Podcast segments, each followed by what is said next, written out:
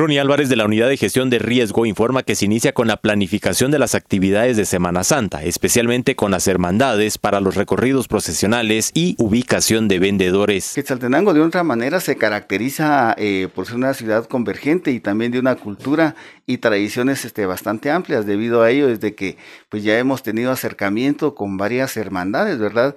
En torno a lo que se denomina la temporada o fechas de la Semana Mayor pues ya se tiene contemplada una primera reunión con las hermandades, ¿verdad? Es una acción en conjunta que se realiza con la Oficina Municipal de, Turismo, programada para el 3 de febrero. Esto con la intención de poder realizar las coordinaciones necesarias y que también cada una de estas hermandades, dentro de sus recorridos eh, procesionales, y documentación que deben presentar pues puedan cumplir con lo que es la norma número 4 o el protocolo por evento socioorganizativo.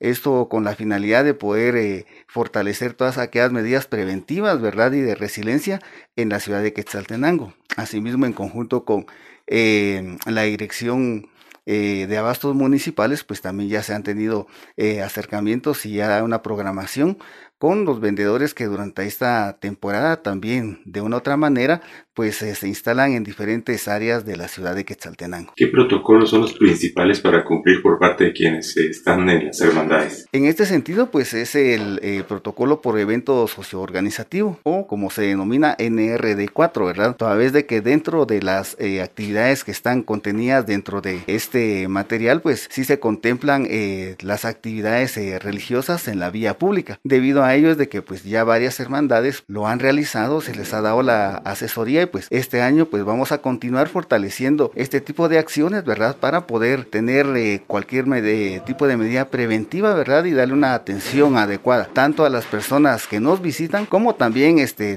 todas las medidas preventivas para desarrollar este tipo de eventos que de una u otra manera pues fortalecen la fe y que son parte de la riqueza cultural de Quetzaltenango. Desde Emisoras Unidas Quetzaltenango informa Wilber Coyoy, primera en noticias, primera en deportes.